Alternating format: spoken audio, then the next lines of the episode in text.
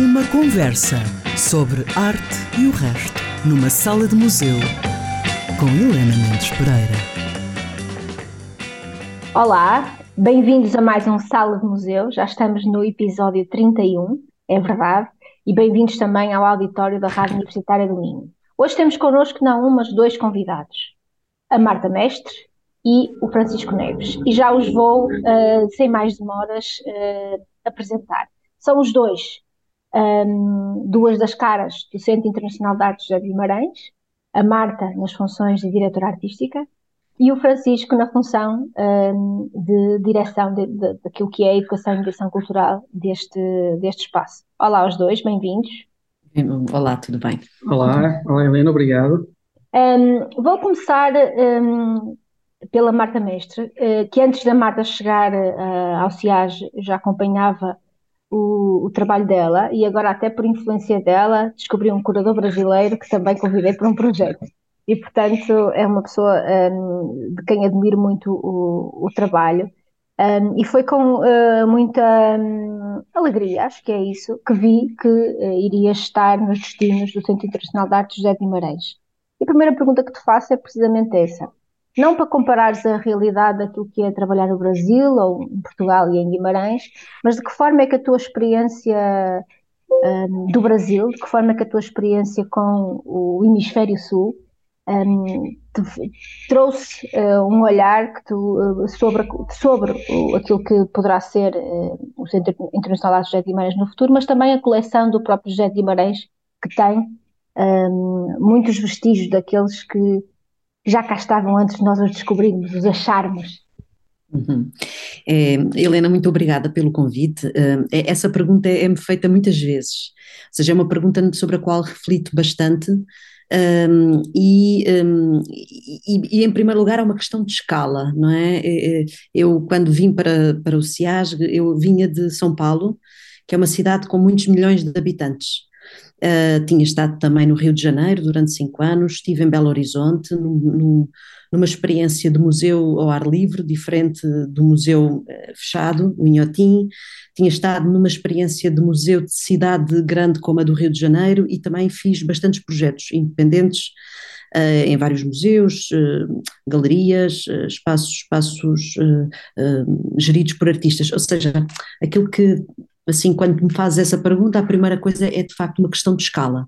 A escala de Guimarães é uma escala muito mais reduzida, não é? Estamos a falar de 150 mil habitantes no Conselho e 50 mil habitantes na, na cidade. Então é preciso sempre um processo de traduções, aquilo que eu chamo um processo de traduções. Muitas vezes as nossas ideias no âmbito mais conceptual, intelectual, elas necessitam de, ser, serem traduzidas para um chão real, para a realidade. E essa realidade encontra diversos, diversas características pela frente. São características humanas, eh, eh, características de identidade e pertença, é, características relacionadas à própria, ao próprio papel institucional que o museu pode ocupar nas comunidades, características também relacionadas a um enquadramento uh, mais pragmático, por exemplo, recursos humanos e uh, financeiros. mas sim, eu acho que não trouxe apenas só uma questão de tradução, muitas das minhas, dos meus pontos de partida para chegar ao campo artístico ainda são informados, devo dizer, por essa experiência que tive uh, no Brasil. E qual é a experiência brasileira? A experiência brasileira é uma experiência uh, de abertura de mundo, num certo sentido, e de abertura de mundo para questões muito urgentes no campo cultural que estão a ser debatidas, eu acho que num plano muito, muito aprofundado e, e, e, atravessado sempre por, pela, pela dimensão das, das, das, demandas humanas, das demandas sociais, eh, e isso o Brasil ensina-nos algumas coisas. E ensina-nos, de facto, a escutar uh, o contexto uh, e entender que, que a arte, o papel cultural, o papel do museu não pode ser uma, uma ação de cima para baixo, ela tem que uh, ouvir, escutar estas diferentes dimensões. Isto não é fácil de ser realizado, devo dizer, eu acho que podemos nesta conversa também abordar um pouco estas impasses e dificuldades, um, porque o nível de participação no campo da arte contemporânea em Portugal um, ainda está, julgo que, que, há um grande trabalho a fazer nesse sentido, vocês sabem no bem, é, que também trabalham nestas áreas. E em primeiro lugar trata-se de uh, desconstruir esse papel, essa função, então, essa, esse lugar em que a arte contemporânea também ela mesma se construiu num lugar de uma certa exclusividade, num lugar de, de uma leitura difícil, não é? São sempre propostas que os artistas apresentam, que um público comum interpreta como ilegíveis ou, ou, de difícil tradução. Portanto, a tradução é, é, uma coisa que, uma palavra que me acompanha há bastante tempo. Por exemplo, é, julgo que quando cheguei aqui, o, o Francisco também participou nessas conversas, era muito, para mim era muito vital que a comunicação do centro e a comunicação dos textos de parede, por exemplo, aquilo que, que, que escrevemos para comunicar determinado artista ou ideia, disposição, eu queria que fosse muito acessível e eu fazia muito e faço esse exercício que é quando escrevo um texto dou à minha mãe que é uma pessoa com uma escolaridade básica é, mas que gosta de arte, portanto frequenta, mas não de uma forma uh, conhecedora, e às vezes dava-lhe estes textos para ela me, me, para me ler e, e, me dar o feedback, e muitas vezes reescrevia-os. E isso hum, demonstra também uma certa, uma certa vontade minha em conseguir criar uma linguagem mais clara nesse sentido. Acho que há um nível de comunicação em que já não estamos a operar para uh, um museu com certas características, como por exemplo o Museu de Cidade, que já tem uma longa história, como imagina, o Museu de Arte Moderna do Rio de Janeiro, tem um público, já existe há muito tempo, então já existe um público formado nesse sentido. Aqui eu acho que estamos num território em que ainda carece dessa formação. Uh, e, portanto, é muito importante que as ferramentas que usemos sejam o mais claras possíveis. Isso não implica que não tenhamos exigência nos projetos, eles devem ser exigentes porque os artistas assim os querem.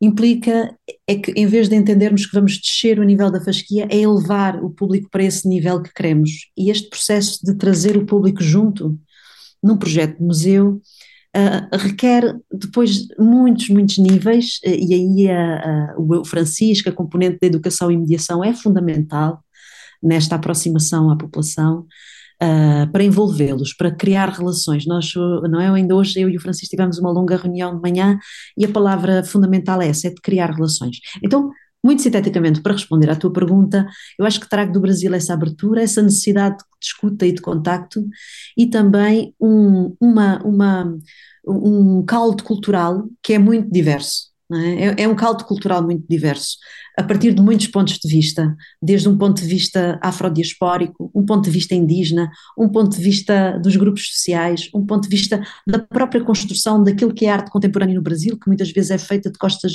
viradas para os cânones ocidentais. E é por aqui, é? neste malabarismo, eu às vezes sinto que estou a fazer um certo malabarismo de conceitos que me procuro situar, porque o SIASC é um museu com uma coleção particular e é, é, é aí que, que, depois pode existir essa ponto de contacto. Mas paro por aqui para dar também espaço ao Francisco para falar um bocadinho. E eu vou já passar a, a, a palavra para o Francisco, mas dando aqui uma também um bocadinho um feedback, um, um feedback meu uh, e fazendo-te depois uma questão concreta. Eu estava em Guimarães a trabalhar em 2012, quando o CIAG abriu. eu dirigi uma das áreas de programação da Clara pela Cultura, na altura os tempos cruzados, uh, que trabalhava com o território, que trabalhava com essa diversidade que é, o, que é Guimarães, desde os grupos de folclore ao artesanato, mas também trabalhamos com o Laboratório das Artes, com o Cineclube, com as associações da cidade. E no outro dia, num outro contexto, eu ouvi a Marta e ela disse uma coisa que eu registrei. Um, ehm, fazias a travessia, entre aspas, uh, todos os dias para ir trabalhar, de, de, sair de casa, de atravessar o Toral, de chegar à plataforma das artes e, portanto, e eu senti-me aqui uma proximidade com aquilo que foi o meu próprio caminho há mais de 10 anos, que era chegar, ir aos sítios, saber quem são as pessoas, falar com elas, etc., para não tentarmos impor uh, nada, mas tentarmos fazer alguma coisa que de alguma forma uh, refletisse esse ouvir a comunidade. E o que sempre foi para mim misterioso no contexto de uma cidade como Guimarães, que é uma cidade com massa crítica dentro da sua escala, é? Portanto, eu costumo dizer que é um território muito especial e, e dentro do próprio país, um, com uma programação cultural muito contemporânea, vanguardista, com o Festival de Jazz, com o Festival de Dança, eu não conheço muitas cidades desta escala com capacidade para absorver tudo isto. E de facto o CIAS tinha esta, esta, este problema de comunicação, se quisermos, de mediação. Havia qualquer coisa que não estava ligada. Um, e eu lembro-me disto, Francisco, eu não sei se tu uh, tens conhecimento ou te lembras, ou algo assim, o 24 de junho de 2012, quando inaugurou, foi um dos poucos eventos a céu aberto, mas à porta fechada, da, daquela capital europeia da cultura. Foi a céu aberto, porque foi na praça, mas era de era, uh, entrada restrita. E eu na altura senti isto, não faz muito sentido, porque nós temos aqui grades para entrar numa coisa um, que é para todos. E, e, eu pensava sempre nisto, assim, aquelas grades ditaram, entre aspas, metaforicamente, que apesar de ser um espaço aberto e acessível, há qualquer coisa aqui que não comunica. Francisco, gostava que, que me falasse um bocadinho sobre isto, sobre de que forma é que um, as, as, as, ações que têm proposto e que, e que tens também procurado fazer com, com, com a equipa, estás a procurar não reverter mas uh, podemos dizer, reverter estas grades que, que, que, eu senti durante muito tempo, eu sempre fui ao CIAS, mas sentia que existia ali qualquer coisa, como, se aquelas grades do 24 de junho ainda lá estivessem, o que era assim uma sensação estranha. Uh, sim, Helena, já agora muito obrigado também pelo convite, uh, é um prazer estar aqui. também dizer-te, se calhar responder-te por partes essa questão, que é assim bem complexa, e dizer também, começar por dizer também que eu também estive envolvido na Capital Europeia da Cultura, do ponto de vista de um investigador, que estava a trabalhar no Instituto Paulo Freire de Portugal, na Faculdade de, Ciências, de Psicologia e Ciências da Educação da Universidade do Porto, e que também vim para Guimarães sem conhecer Guimarães, na altura conheci Guimarães, falei com muitas pessoas, fiz muitas entrevistas também uh, operários, artesãos, etc. E claro que Guimarães é uma cidade com uma dinâmica cultural muito particular, que já vem de muitos anos. A própria oficina é uma instituição em Guimarães já com mais de 30 anos, indo em contra aquilo que tu estás a referir relativamente ao, ao, ao CIAG, eu não estive nessa inauguração, mas sim, mas percebo exatamente isso que dizes, e acho que um bocadinho o, o meu trabalho, em conjunto também com a Marta, com a Marta Mestre, é um bocadinho, de facto, como tu dizes, é uma boa imagem retirar essas grades do CIAG. É? Essas grades já foram sendo retiradas aos poucos, evidentemente. Há um trabalho, antes nós temos chegado cá mesmo, também com o Nuno Faria, com as equipas que estiveram cá, também trabalharam uh, nesse sentido, mas de facto o CIAG e eu não querendo voltar ao passado, nasce de facto já com esta questão que é não só o facto da arte contemporânea ser um campo muito particular no que toca à relação com os públicos em Portugal, e a Marta também estava a dizer isso muito bem, não é? O contexto em São Paulo, no Rio de Janeiro, é eh, muito diferente, uh, mas também com o próprio edifício, a implementação do edifício no local, onde era o antigo mercado, etc. Não quero voltar aí, mas há uma série de questões iniciais e que também, se calhar, há umas uh, estratégias de mediação na altura, como estavas a dizer, causaram alguma estranheza e que agora levam ao facto de nós queremos trabalhar uh, muito mais afincadamente e profundamente esta relação do CIAG com o público e com o território, ou seja, públicos e territórios, no plural. Guimarães é de facto uma cidade com muitas freguesias, um território vasto, muito diferente, industrial, rural, uh, uh, híbrido, ou seja, é um, um, um, território que tem esta riqueza, esta massa crítica, esta profundidade e complexidade de identidade social, cultural, uh, e o CIAS quer, evidentemente, uh, criar aqui uma série de relações e trabalhar, se calhar, melhor uma série de relações. A Marta dizia bem, nós temos uma longa reunião uh, de manhã, em que a Marta dizia, e muito bem, também coisas que nós registramos, não é, quando estamos em conversa, que é, quando nós às vezes falamos de uma programação eu vou chamar uh, elitista, nós também temos que pensar que podemos tornar tudo não elitista. Eu dou um exemplo muito, muito claro do que eu quero dizer da minha parte. Eu entrei para a oficina em 2018 e fui monitor. Era monitor, portanto fazia visitas orientadas. Eu lembro perfeitamente de uma exposição que eu achei, enquanto monitor, extremamente difícil de ler, que era o Plants Revolution, da Margarida Mendes, curadoria da Margarida Mendes. Mas a partir do momento em que eu eh, mergulhei naquela exposição, fiz uma oficina sobre ela e desmontei algumas mensagens muito claras que estavam ali. A partir daquele momento, de descomplexificar uma coisa, eu consegui, de facto, encontrar pontes, janelas, portas, tudo, para o público entrar naquela exposição.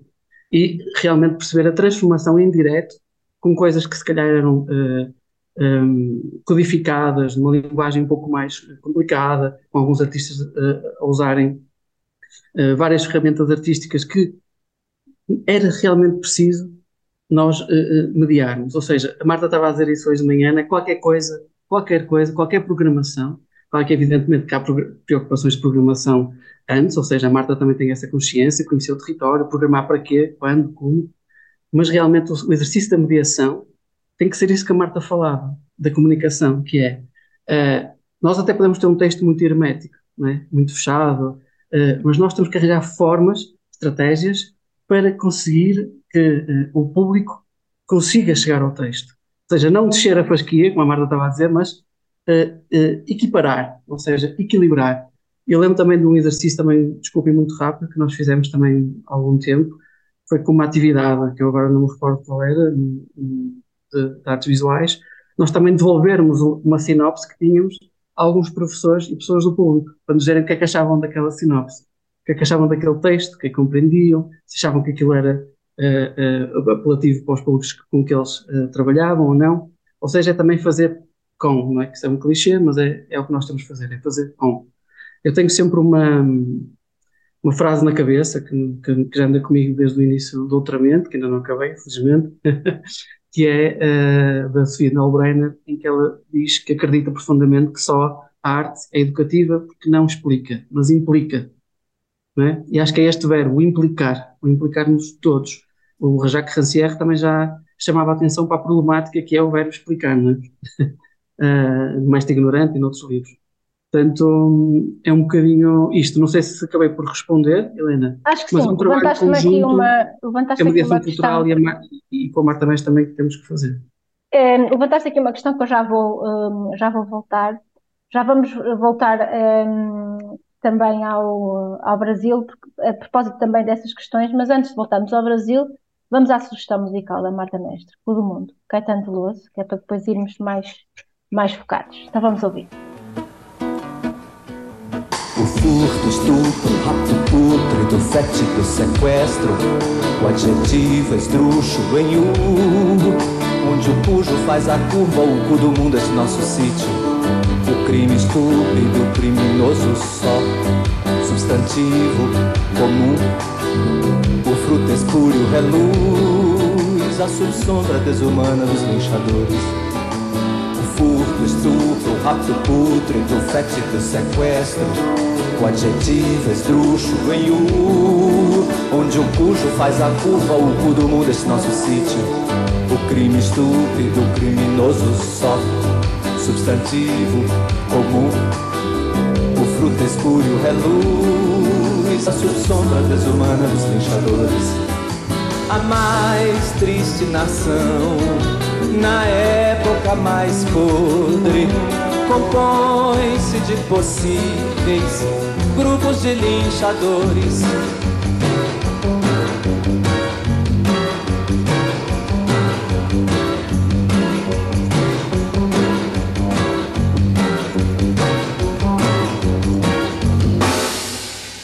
não sou daquela turma que, que considera que nós somos apenas vítimas dos países que se deram bem. Não. Acho que nós somos um povo que não conseguiu criar uma nação saudável, robusta e afirmada.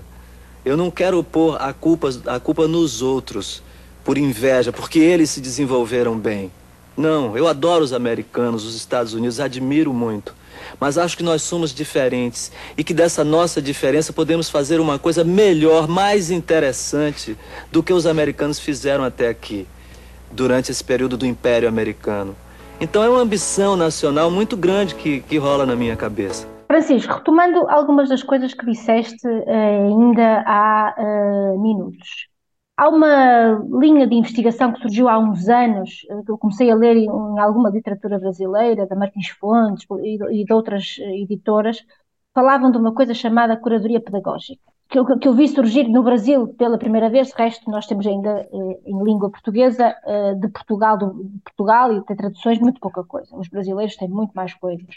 E eu questionava, mas a curadoria não devia ser toda pedagógica? Ou seja, o processo, a curadoria pode ter aqui várias funções e missões e coloco-vos a, questão aos dois. Mas eu quando penso no processo da curadoria, hum, eu acho que ele tem, tudo é educação e mediação cultural, desde o texto até às atividades que nós fazemos de mediação humana, eu acho que tudo tem a ver com o processo da educação e mediação cultural, o texto, a tabela que nós colocamos com a informação, a forma como pensamos o percurso, Eu pergunto-vos, a curadoria não devia ser sempre pedagógica? Marta? Helena, hum, acho que quando é diferente, eu acho que eu vou-me posicionar. Há, dois, dois possíveis posicionamentos sobre isso. Uma coisa é, é eu ser curadora, outra coisa é eu ser diretora do museu. Claro. São duas coisas diferentes. Eu, enquanto curadora, tenho total liberdade, e eu acho que deve existir essa total liberdade de produzir um gesto curatorial que tenha uma base artística. Ou seja, curadoria tem uma formulação, um ponto de partida e um ponto de chegada que tem a ver com um não explicar. Ou seja, trabalhamos para a construção de um sentido novo. E aí são processos muito semelhantes aos processos artísticos. Não que eu defenda que o, que o curador deva se equiparar a um artista, mas defendo que há uh, processos de construção do espaço que têm a ver com montagem que remetem para, uh, para estratégias relacionadas à arte, principalmente à arte contemporânea. Quando eu sou diretora do museu, há uma outra dimensão, que é uma dimensão do próprio uh, uh, instrumento muse museológico, não é? Da ideia de museu, e enquanto instituição. E aí há uma série de coisas que não interessa para nada à minha experiência de curadoria, ou melhor, ela só deve informar até certo momento, porque depois há um caminho a ser percorrido e que tem a ver com estes trabalhos de equipas, de forma a, no caso do CIASG, um, resgatar ou inventar, eu acho que está por inventar essa aproximação à cidade aí eu julgo que o meu papel é essa, é essa hum, facilitadora, usando essa expressão, Sim. e mediadora, a, abrir caminhos, pôr pessoas em contacto, uh, uh, transformar percepções, é, tirar as grades, porque repara, quando o CIASG, ainda voltando à primeira parte da conversa, ele é, é, ele é inaugurado, a cidade não tinha nenhum passado, nenhuma herança da arte contemporânea, havia algumas experiências pontuais mas não era, uma, não era algo que a cidade reclamasse para si, como aconteceu no caso da música, por exemplo, ou do cinema, ou das artes performativas, que já havia um longo passado de associativismo. Eu não estou a dizer que não existisse arte contemporânea em Guimarães, mas não havia uma espécie de uh, uh, reclamar público desse museu. Portanto, ele foi de facto qualquer coisa que surge uh, num contexto da capital, e ainda bem, eu acho que ainda bem, porque permite uma, uma, uma permite uma abordagem não só ao território, mas não nos esqueçamos que uh, a dimensão de programação do CIAS atende também um espectro nacional claro. e internacional. E, portanto, temos que caminhar em três frentes muito distintas e que se intercomunicam. Portanto, a curadoria, ela tem esta, depende de qual é uh, o, o, ponto em que, em, que, em, que, em que queres falar, a partir do quê? Qual é o teu, para usar a expressão, lugar de fala? Se for como curadora, tu curre ou se acumulas esta função de direção de museu, e eu acho que aí é uma dimensão institucional que não pode uh, ser uh, desmerecida. Inclusivamente, por exemplo, dá-se o caso, aqui nem sempre faço eu a curadoria das exposições, muitas vezes claro. convido pessoas, e o meu papel já não é tanto o de construção desse espaço a partir das obras de arte com os artistas, mas é mais de dizer, olha, temos aqui algumas etapas que temos que percorrer juntos a questão da comunicação, a questão da mediação, que muitas vezes o curador que vem eh, como curador convidado, claro, não está a pensar nessa, nessa engrenagem, nessa maquinaria, que eu acho que é muito importante. Concordo, uh, uh, também, uh, também é algo que, que, nos curadores que também convido procuramos fazer com as equipas de educação e mediação cultural, que é tirar proveito desta, desta troca, desta partilha, pensar, pensar junto. Um, há uns anos eh, colaborei com, com um museu que tinha o departamento de museologia, não era um museu trabalhava também com coleção permanente, sobretudo, e depois tinha o departamento, o serviço educativo, ou educação e mediação cultural, no termo hoje mais correto, como duas coisas distintas. Qual é a tua visão sobre isto, Francisco? Qual é, qual é, qual é que achas que tem que ser o um nível de ligação, de articulação de, entre ou não? Ou achas que podem funcionar duas coisas, um, podem ser dois projetos, duas linhas de comboio que seguem na mesma direção, mas que correm sem, sem que se cruzarem? Eu acho que a linha uh, terá que ser a mesma, não é? com dois carris, mas a linha é a mesma. Ou seja, uh, deixa-me só também dar uma brevíssima contextualização, porque a Unidade de Educação e Mediação Cultural da Oficina trabalha também outros espaços, não somente sociais, que isto é muito importante, porque há aqui uma transversalidade de atuação da unidade de mediação, que espaça também o CIAS, mas também a Casa da Memória ou o Centro Cultural Vila Flor. Um, de qualquer forma, eu queria Tem uma dimensão do território, que é. E, também, sim, sim, temos que trabalhar muito ainda nesse sentido. Uh, mas queria dizer algo sobre também o, o, que estavam a dizer, precisamente porque uh, a Marta, concordo completamente com o que a Marta disse, nesta distinção quase entre direção e, e curadoria, no caso da Marta, uh, um, assume as duas e também convida outros curadores para fazerem desenho de exposições. Eu acho que tem que haver aqui uma articulação muito forte com a equipa de mediação. Vou, e, e chamo aqui a atenção para uma questão que eu acho que é relevante. A equipa de mediação já vem de uns anos para cá no, no CIASC trabalhando eh, não como um museu que tem diretrizes muito eh, fechadas para os, para os guias, para os, os monitores, para quem vai fazer a visita orientada, mas que cria este espaço de liberdade para que cada monitor desenhe um caminho seu dentro do espaço. Isto também é feito como? Uh, nós reunimos com a equipa de, de, de monitores do CIAS, que no caso também muitos, muitos de, das delas, uh, uh, e, e, também temos um, o António a trabalhar connosco de História da Arte, mas o, o restante grupo, que são cinco mulheres artistas uh, visuais, artistas também de voz, ou seja, artistas plásticas, trabalham connosco no CIAG, em articulação aí sim muito forte também com a Marte, com a equipa do CIAG, para arranjar momentos durante as montagens da exposição, precisamente de encontro entre os artistas, os, os mediadores, os curadores e os mediadores, no período de montagem da exposição, em que é feito esse, esse, estudo, esse trabalho, é desenvolvido um documento de informações acerca do trabalho daqueles artistas, mas depois cada um deles, cada um dos monitores, encontra este caminho uh, uh, de mediação uh, que propõe a cada um dos grupos que recebe, mas que é livre nesse sentido, ou seja, não há aqui uma, uma regra, um caminho, há, uma, há orientações básicas, há um documento geral de informações, há este contacto com os artistas e com os curadores, e depois os mediadores também atuam uh, sobre a informação que têm de formas diferentes, e isto é muito rico. Uh, é mais complexo trabalhar assim, uh, mas também é, é, mais rico, e no meu entendimento, um, do que tenho também assistido e acompanhado as visitas dos, dos, da equipa de monitores que trabalha connosco, também é muito mais interessante para o público. Sim, né? Porque, de repente, nós temos aqui uma oferta muito mais variada e complexa e visões diferentes sobre as mesmas posições. É? E eu acho que é isso que, que, que uma casa como a CIAG pode e deve oferecer uh, aos visitantes. E porque o, fantástico da, da arte, e eu acho que a produção contemporânea é ainda mais, porque não está cristalizada na história, é que nós só lançamos hipóteses. Nós, os artistas, não é? Mas os artistas lançam as hipóteses, nós tentamos interpelar, interpretar, ler, reler, propor, e, e o campo das hipóteses é um campo fabuloso. Nós já estamos aqui a conversar há muito tempo, parecendo que não. Vou-vos pedir a cada um, aproveitando este espaço também que, a, que aqui a rádio nos dá, um, para deixarem um, algumas informações sobre o que é que pode ser visto nos SIAs, do ponto de vista da programação, e a ti, Francisco, que nos deixes informação sobre atividades que as pessoas podem participar, etc., nos, nos próximos tempos. Uhum. Bom, a vida do SIASG é muito variada. Ainda agora entrei aqui no, no hall de entrada e estava uma equipa de filmagens a filmar para um, encontrou, pediu-nos o, o, o como set de filmagem para um, uma peça uh, cinematográfica de fim de curso.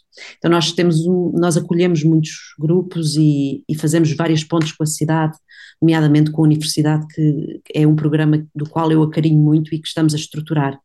É, atualmente no CIASG, uh, para quem uh, ainda não viu, temos uma reformulação da coleção que está montada de uma nova maneira, a coleção de José de Guimarães, e ela ocupa em permanência o piso 1, uh, um, chama-se Heteróclitos, 1128 objetos, 1128 é um número particular, viemos a descobrir que, uh, que, por acaso há aqui uma feliz coincidência entre o número de objetos que o CIASC possui e a data da Batalha de São Mamed, coincidências ou não, aconteceu que este 1128 uh, é, é, é então o número de objetos que possuímos.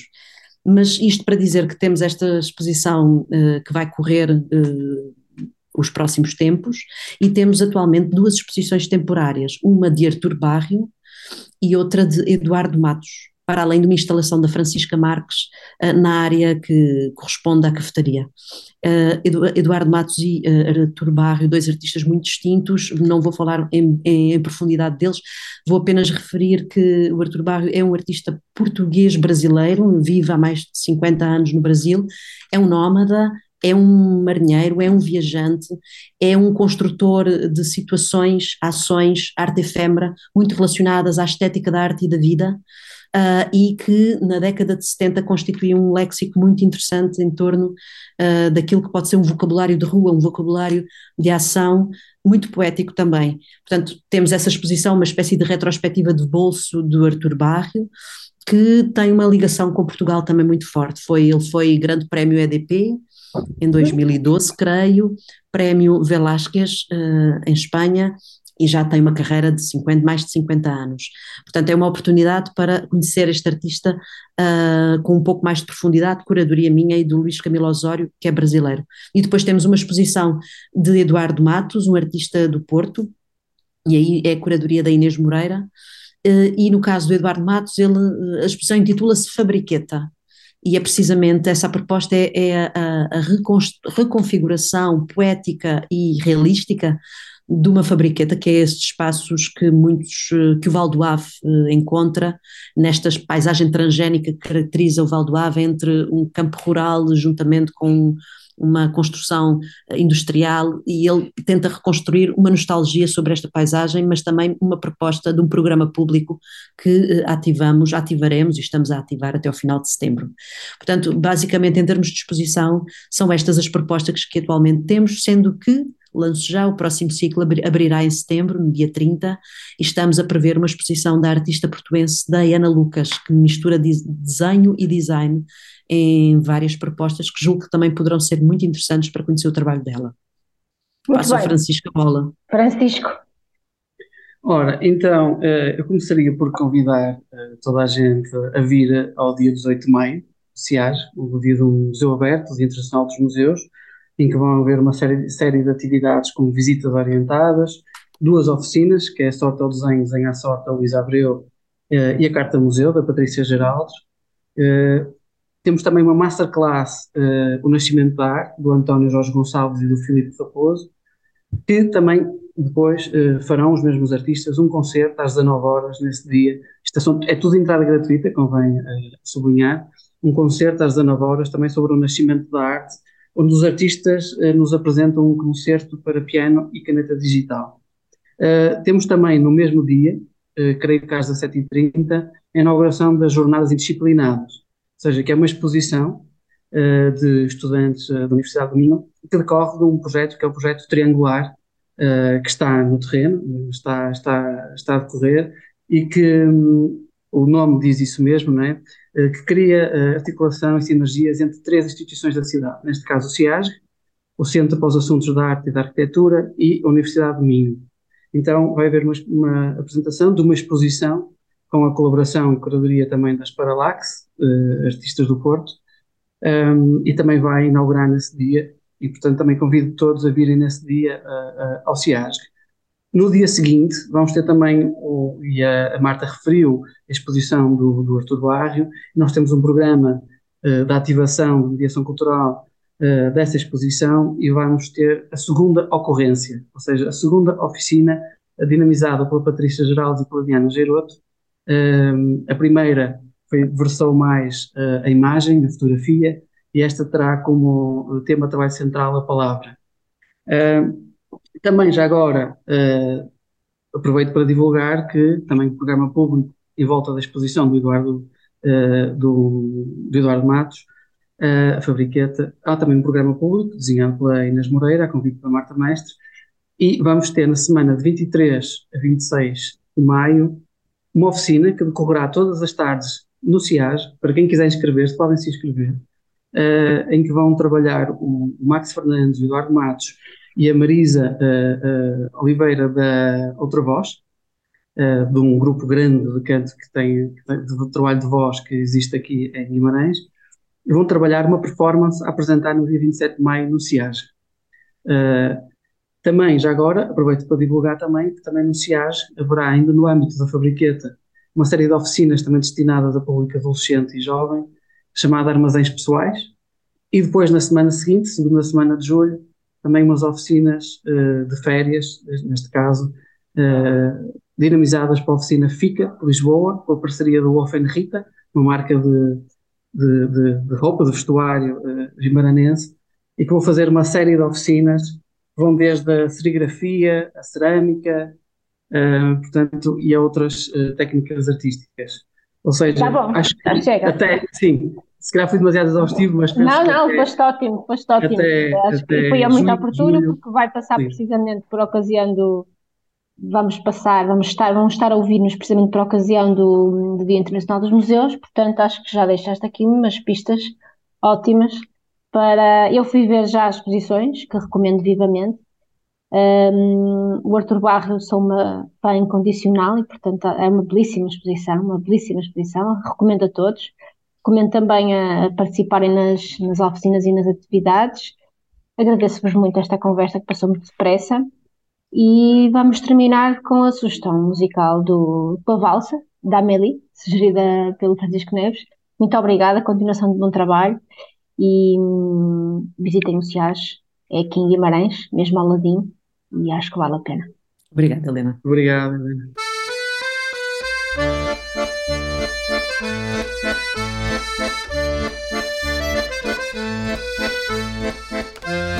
Uma